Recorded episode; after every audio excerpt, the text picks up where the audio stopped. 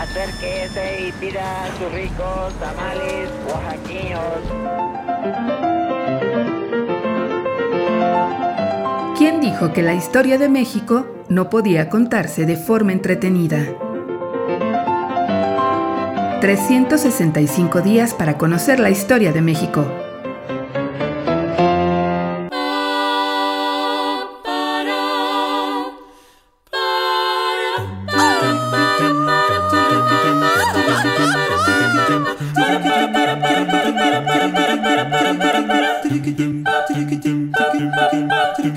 Jueves. A la mexicana. ¡Sí, señor! Agarrados por las tripas.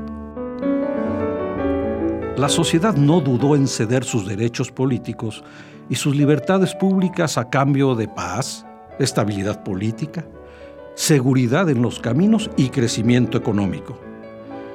Prefirió renunciar al sufragio libre y a la libertad de expresión a cambio de ferrocarriles, telégrafo y teléfono. Porfirio Díaz comprendió que gobernaba a un inmenso pueblo iletrado, ignorante y cansado de tantos años de violencia en todos los órdenes.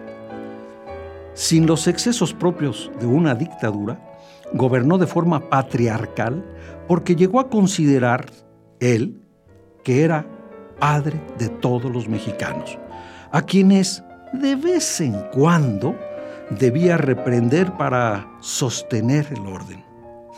La sociedad y el dictador se entendieron.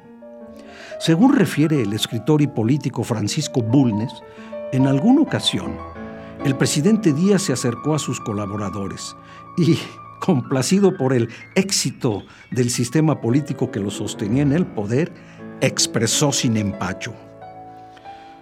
Los mexicanos están contentos con comer desordenadamente antojitos, levantarse tarde, ser empleados públicos con padrinos de influencia, asistir a su trabajo sin puntualidad, enfermarse con frecuencia y obtener licencias con goce de sueldo, divertirse sin cesar, casarse muy jóvenes y tener hijos a pasto, gastar más de lo que ganan y endrogarse para hacer fiestas onomásticas. Los padres de familia que tienen muchos hijos son los más fieles servidores del gobierno, porque su miedo a la miseria, a eso es a lo que tienen miedo. Los mexicanos de las clases directivas, a eso, a la miseria, no a la opresión, no al servilismo, no a la tiranía, a la falta de pan, de casa y de vestido, y a la dura necesidad de no comer o sacrificar su pereza. Ay, así funcionaba la fórmula gástrica de la paz, como la llamó Bulnes, que se reducía a tomar de las tripas a la burocracia para garantizar su lealtad. Y el sistema funcionó durante 30 años.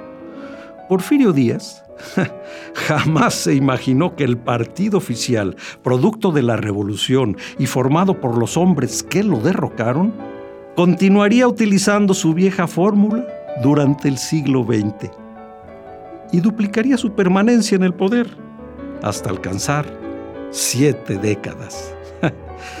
A la mexicana.